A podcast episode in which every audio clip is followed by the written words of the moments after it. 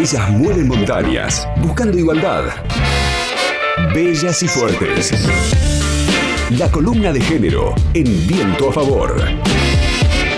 Se presentaron ya todas las listas que van a competir en las próximas elecciones primarias abiertas, simultáneas y obligatorias, las PASO, que se van a desarrollar en todo el país el próximo 12 de septiembre de cara a las elecciones generales en las que se va a renovar parte del Congreso Nacional. En algunas localidades y en algunas provincias, además, también van a haber elecciones para renovar en algunos casos las cámaras de diputados y, como es en el caso de la ciudad de Neuquén, también parte del Consejo Deliberante. Y en nuestro país, en relación con esto, rige la ley 27.412, que es la ley de paridad de género en ámbitos de representación política. Es una legislación que establece que las listas de candidatos y candidatas al Congreso de la Nación y al Parlamento del Mercosur deben ser realizadas ubicando de manera intercalada a mujeres y varones desde el primer candidato y la primera candidata titular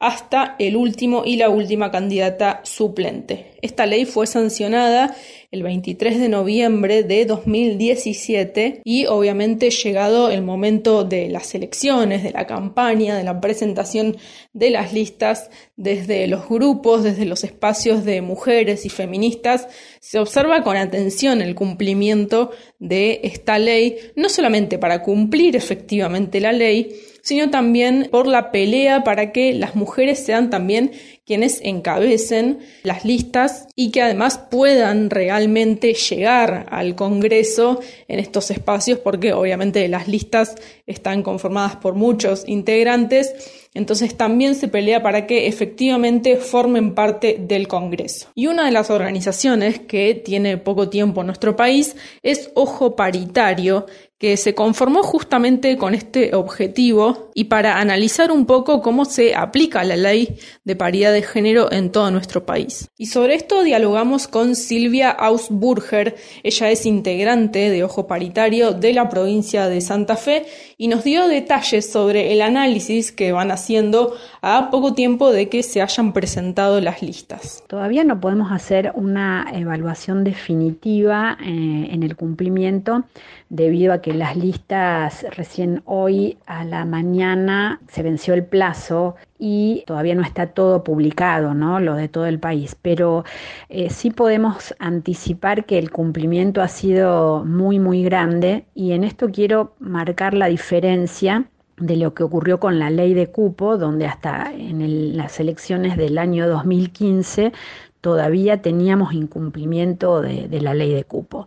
En este caso, la ley de paridad se está cumpliendo y no tenemos el relevamiento definitivo, pero el cumplimiento es eh, muy, muy importante. Resistencias hay muchas y muy fuertes. De hecho, tenemos tres provincias donde todavía no hay ley de paridad provincial.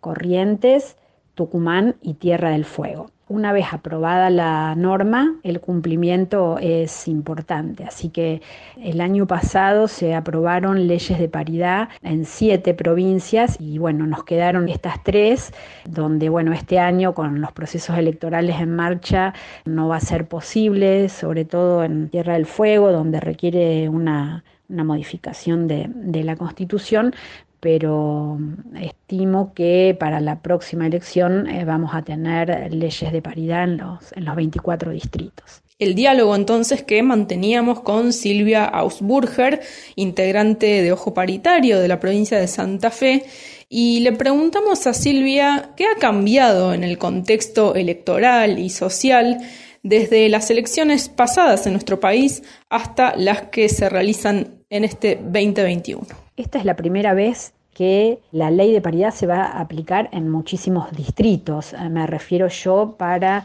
concejales y concejalas y para eh, las legislaturas provinciales en el caso en que haya renovación en, las legislaturas. Bueno, yo soy de Santa Fe, por ejemplo, y no la legislatura se, se renueva totalmente dentro de dos años.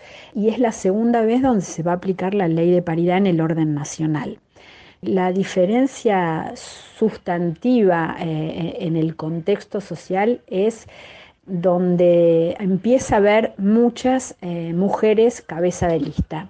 Y en esto digo muchas porque prácticamente antes no, no, había mujeres cabeza de lista y eran eh, excepciones. ¿no? En esta oportunidad, y acá insisto de nuevo que todavía no tenemos un relevamiento definitivo del porcentaje de listas encabezadas por mujeres, pero es, es bien importante, en muchísimos lugares las mujeres son cabeza de lista, sobre todo en los ámbitos locales. Siempre los ámbitos locales han sido mucho más amigables para las mujeres, ¿no?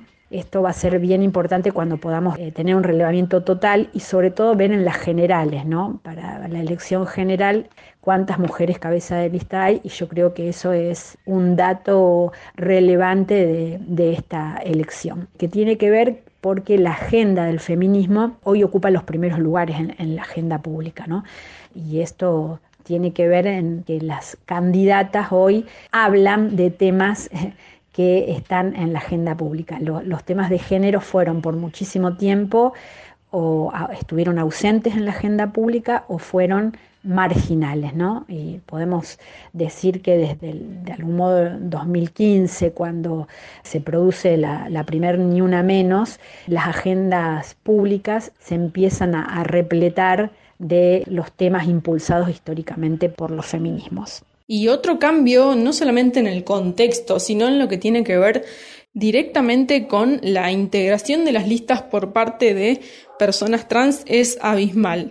Sobre esto también nos habló Silvia y esto nos decía. Eh, respecto a la participación de, las personas trans, eh, más que mayor participación, yo diría que por primera vez hay personas trans participando en las listas e incluso en lugares expectables.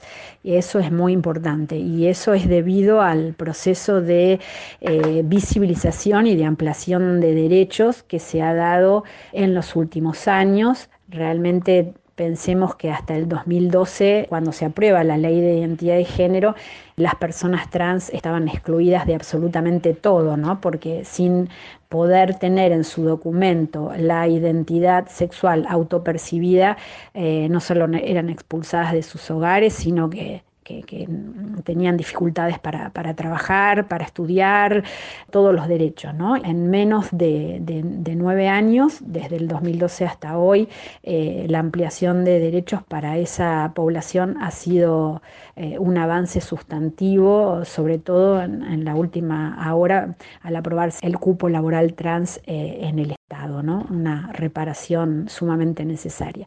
Así que también allí ha habido un proceso de visibilización y de incorporación en las listas eh, de personas trans que es eh, muy, muy interesante. Si bien obviamente las leyes de paridad en general o de cupos son leyes de discriminación positiva, es decir, que eh, no quisiéramos que existieran, pero necesitamos legislaciones de este tipo para forzar un poco la participación y la integración de estos espacios por parte de mujeres. Obviamente es algo que por el momento se celebra y es algo a destacar, ¿no? ¿Por qué? Nos preguntamos, ¿qué es lo que permite que haya mayores mujeres integrando las listas y ocupando puestos en el Congreso de la Nación?